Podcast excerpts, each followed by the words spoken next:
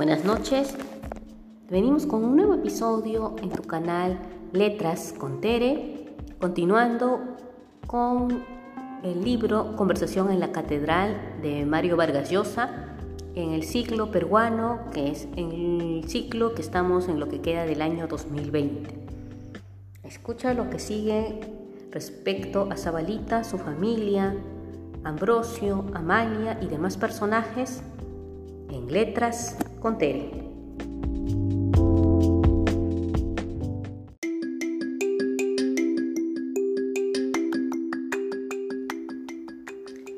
¿Sientes angustia por la hora? dijo Santiago.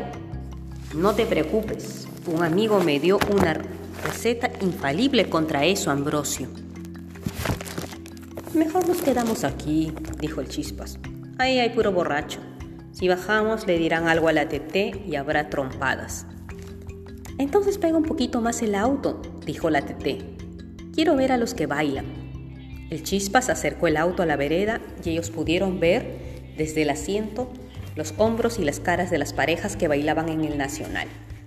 Oían los timbales, las maracas, la trompeta y el animador anunciando la mejor orquesta tropical de Lima.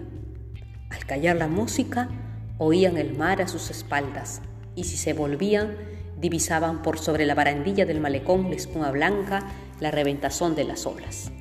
Había varios automóviles estacionados frente a los restaurantes y bares de la herradura. La noche estaba fresca, con estrellas.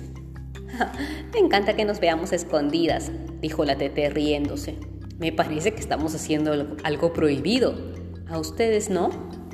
A veces el viejo se viene a dar sus vueltas por aquí de noche, dijo el Chispas. Sería graciosísimo que nos pescara aquí a los tres. Nos mataría si supiera que nos vemos contigo, dijo la Tete. Se pondría a llorar de emoción al ver al hijo pródigo. Ustedes no me creen, pero me voy a presentar en la casa a cualquier momento, dijo, dijo Santiago, sin avisarles.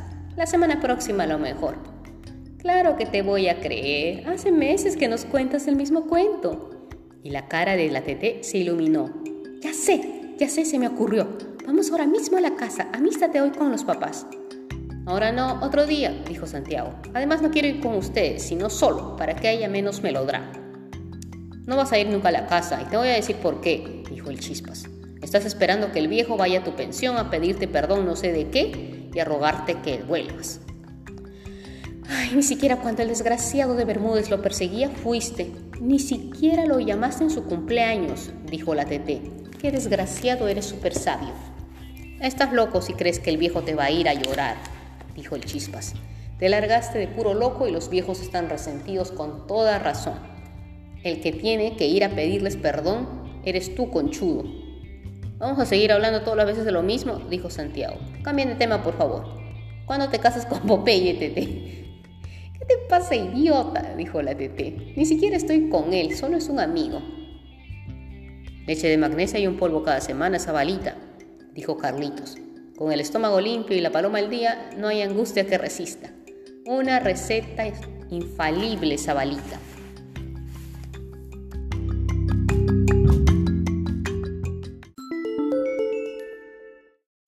Llegó primero Hortensia, sin ruido, vio su silueta en el umbral, vacilando como una llama, y la vio tantear en la penumbra y encender la lamparilla de pie. Surgió el cubrecama negro en el espejo que tenía al frente. La cola encrespada del dragón animó el espejo del tocador y oyó que Hortensia comenzó a decir algo y se enredaba la voz. Menos mal, menos mal. Venía hacia él haciendo equilibrio y su cara extraviada en una expresión idiota se borró cuando entró a la sombra del rincón donde estaba él. La atajó con una voz que oyó difícil y ansiosa. ¿Y la loca? ¿Se había ido ya la loca? En vez de seguir hacia él, la silueta de Hortensia se desvió y avanzó zigzagueando hasta la cama, donde se desplomó con suavidad. Allí le daba medias la luz, vio su mano que se alzaba para señalarle la puerta y miró. Keta había llegado sigilosamente también su larga figura de formas llenas, su cabellera rojiza, su postura agresiva. Y oyó a Hortensia. No, quería nada con ella. Te llamaba a ti Ketita. A ella la basureaba y solo preguntaba por ti. Si fueran mudas, pensó, y empuñó decidido la tijera. Un solo tajo silencioso, taj, y vio las lenguas cayendo al suelo. Las tenía a sus pies, dos animalitos chatos y rojos que agonizaban manchando la alfombra. En su oscuro refugio se rió, y Queta, que seguía en el umbral como esperando una orden, también se rió. Ella no quería nada con callito mierda chola, no quería irse, no se iba a largar, que se fuera nomás, no lo necesitaba. Y él, con infinita angustia, pensó, está borracha, ella no. Hablaba como una mediocre actriz que además ha comenzado a a perder la memoria y recita despacio, miedosa de olvidar el papel. Adelante, señora Heredia, murmuró, sintiendo una invencible decepción, una ira que le turbaba la voz. La vio moverse, avanzar, simulando inseguridad. Y oyó a Hortensia. ¿Lo oíste? ¿Tú conoces a esa mujer, Ketita? Queta se había sentado junto a Hortensia. Ninguna miraba, ni miraba hacia su rincón y el superior. No lo necesitaba Chola, que se fuera donde esa mujer. ¿Por qué fingía? ¿Por qué hablaba? Taj, no movía la cara. Solo sus ojos giraban de la cama al espejo del closet, al de la pared a la cama, y sentía el cuerpo endurecido, y todos los nervios alertas, como si de los almohadones del silloncito pudieran brotar de pronto clavos. Ellas ya habían comenzado a desnudarse una a la otra, y a la vez se acariciaban, pero sus movimientos eran demasiado vehementes para ser ciertos, sus abrazos demasiado rápidos o lentos o estrechos, y demasiada súbita la furia con que sus bocas se embestían. Y él las mató, sí, las mataba, sí, pero no se reían. Se habían tendido, entreverado, todavía medio desnudar, al fin calladas, besándose, sus cuerpos frotándose con una demorada lentitud. Sintió que su furia disminuía, las manos mojadas de sudor, la presencia amarga de la saliva en la boca.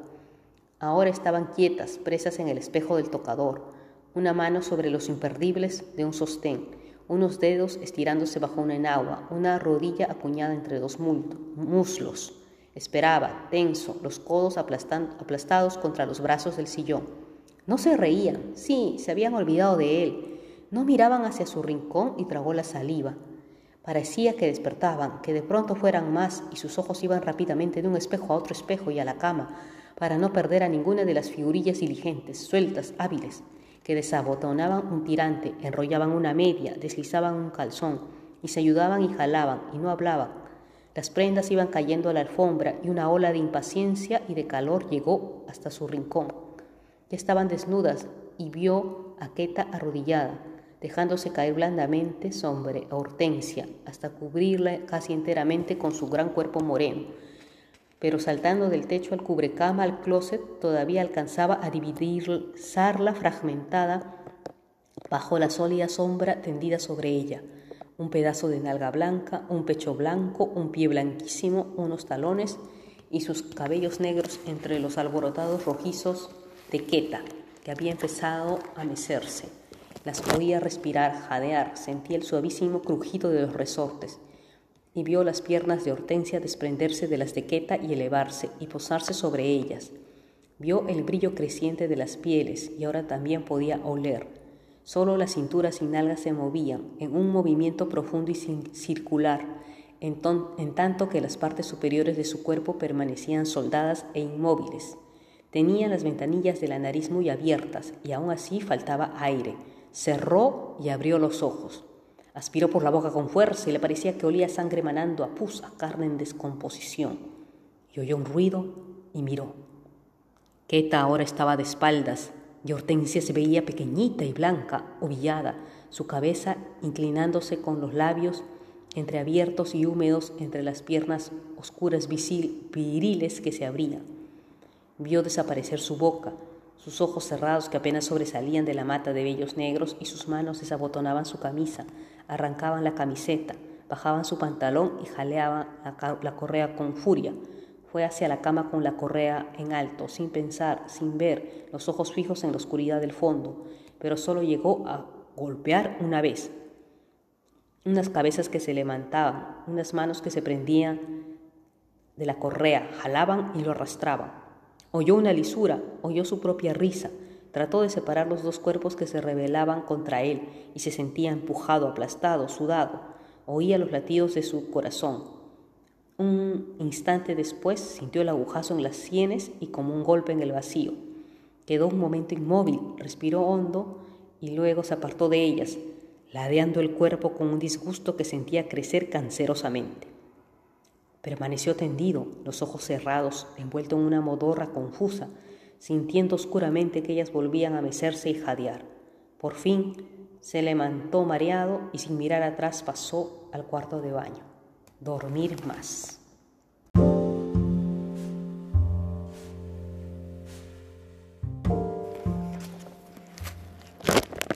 Se enjuagó la boca, limpió su cuerpo con minucia, se friccionó el cerebro con una toalla empapada en colonia.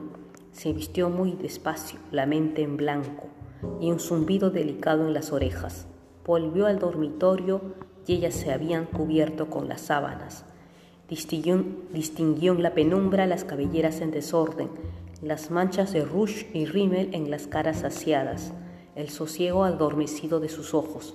Estas se habían cogido ya para dormir, pero Hortensia lo miraba. ¿No vas a quedarte? Su voz era desinteresada y opaca. No hay sitio, dijo él desde la puerta. Y le sonrió antes de salir. Vendré mañana quizás. Bajó la escalera de prisa, recogió el maletín de la alfombra, salió a la calle. Sentados en el muro del jardín, Ludovico y Ambrosio conversaban con los guardias de la esquina. Al verlo se callaron y se pusieron de pie. Buenas noches, murmuró, alcanzando un par de libras a los guardias. Tómense algo contra el frío. Entrevió apenas sus sonrisas, oyó sus gracias y entró al auto, a Chaclacayo. Apoyó la cabeza en el respaldo, se subió las solapas, ordenó que cerraran las ventanillas de adelante. Oía, inmóvil, el rumor de la charla de Ambrosio y Ludovico, y de cuando en cuando abría los ojos y reconocía calles, plazas, la, la oscura carretera. Todo zumbaba en su cabeza, monótonamente. Dos reflectores cayeron sobre el automóvil cuando éste se detuvo. Oyó órdenes y buenas noches. Divisó las siluetas de los guardias que abrían el portón. ¿A qué hora mañana, don Cayo? dijo Ambrosio. A las nueve. Las voces de Ambrosio y Ludovico se perdieron a su espalda, y desde la entrada de la casa divisó siluetas retirando la tranquera del garaje. Estuvo sentado en el escritorio unos minutos tratando de anotar en su libreta los asuntos del día siguiente. En el comedor se sirvió un vaso de agua helada y subió al dormitorio a pasos lentos sintiendo temblar el vaso en su mano. Las pastillas para dormir estaban en la repisa del baño, junto a la máquina de afeitar. Tomó dos con un largo trago de agua. A oscuras dio cuerda al reloj y puso el despertador a las ocho y media. Se subió las sábanas hasta el mentón. La sirvienta había olvidado cerrar las cortinas y el cielo era un cuadrado negro salpicado de brillos diminutos. Las pastillas demoraban entre 10 y 15 minutos en traer el sueño. Se había acostado a las 3 y 40 y las agujas fosforescentes del despertador marcaban las 4 menos cuarto. Unos 5 minutos de desvelo todavía.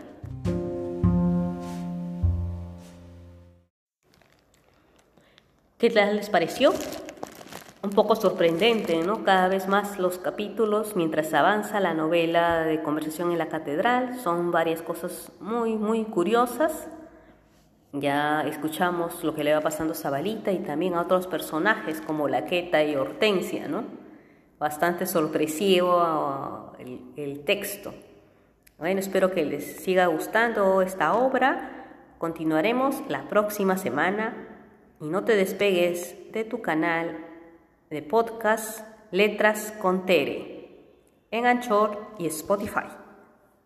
Hasta la siguiente sesión.